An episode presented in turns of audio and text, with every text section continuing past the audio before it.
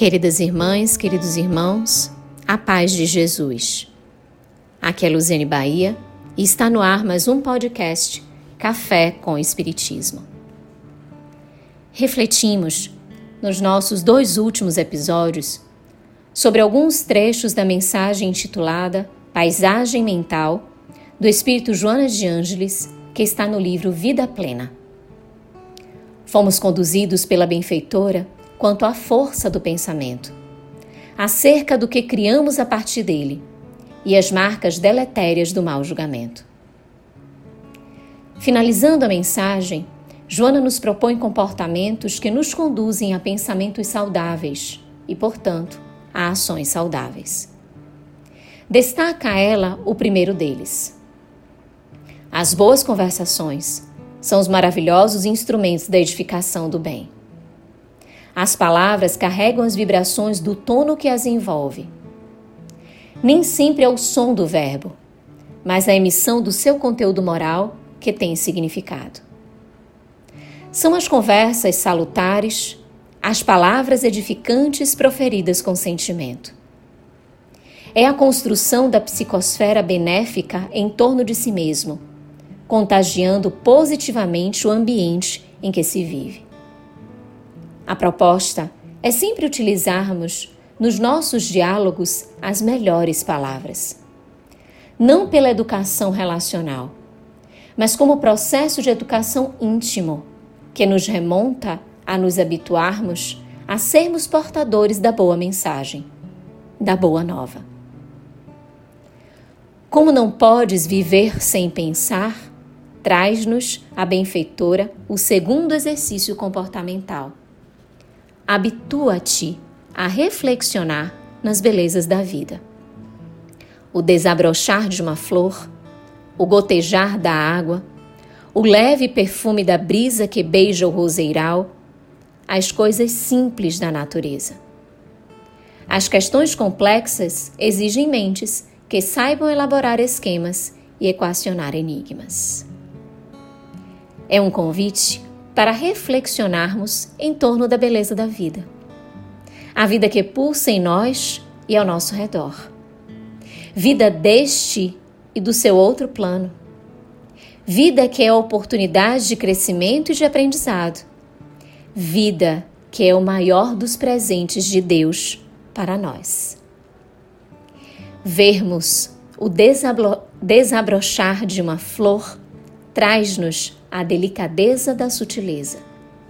E o quanto o sutil pode ser intenso e reestruturador. É conseguirmos enxergar além da percepção dos limites materiais e extrapolarmos para a essência dos elementos naturais, das pessoas, de tudo que está ao, ao nosso redor e de Deus. Ainda no desenvolvimento da proposta, afirma Joana, ser simples e acaricia tudo que é delicado e desconsiderado. É o Evangelho de Jesus nas palavras da benfeitora. A boa nova é simples. Conduz-nos à vivência do maior dos sentimentos, o amor. Não há complexidades na mensagem de Jesus. É o orgulho e o egoísmo que embaraçam a sua internalização e que inserem na simplicidade as dificuldades da acomodação e da repetição de ações infelizes. Lembrarmos da simplicidade é remontarmos a Jesus, fazendo-o retornar às nossas vidas, pois ele sempre fala aos nossos corações, diária e diretamente. Um quarto elemento a que o texto nos convida é: sorri ante um amanhecer iriado da luz do sol ou poente em fogo do entardecer. Olha a vegetação numa greta de pedra onde caiu um pólen, manifestando o poder da vida. Detente e examina um grão de areia que reflete a luz, um pirilampo que brilha no escuro e descobrirás a maravilha da vida em mil manifestações surpreendentes que fascinam. é contemplarmos a natureza nas suas minudências e aprendermos com as lições em torno, da, em torno das leis de Deus. E quando falamos de natureza, é a exterior dos mares, rios, céu, flores, animais, brisas, mas também a interior, a natureza humana, às vezes esquecida, mas que compõe o ambiente em que se vive. Há muito que aprender a partir dos ensinamentos da observação.